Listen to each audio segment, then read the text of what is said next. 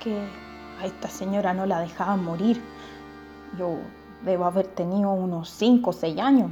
Mi mamá había sido amiga de ella, así que fuimos a sapear.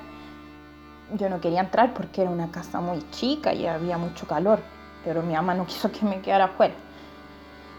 La señora que se estaba muriendo era gorda, como chancho, y tenía la cara colorada. Estaba bañada sudor, pero bañantera, y parece que quería ponerse a gritar, pero le salían puros ronquidos de la boca. Toda la pieza estaba cerrada con cortinas negras y había como 10 mujeres acá al lado de la cama llorando y rezando.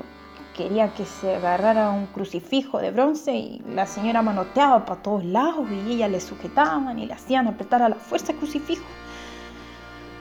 Y todas estaban transpirando y no dejaban de hablar y llorar ni un rato.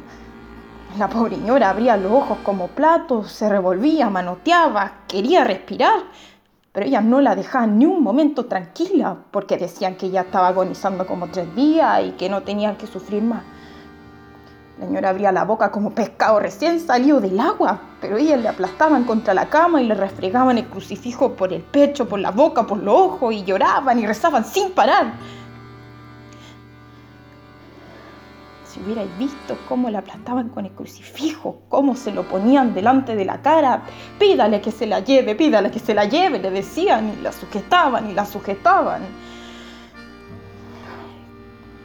No me voy a olvidar nunca esa cuestión. Prométeme que no vaya a permitir que nadie se me acerque cuando me esté muriendo. Júramelo por tu hija, por la gloria.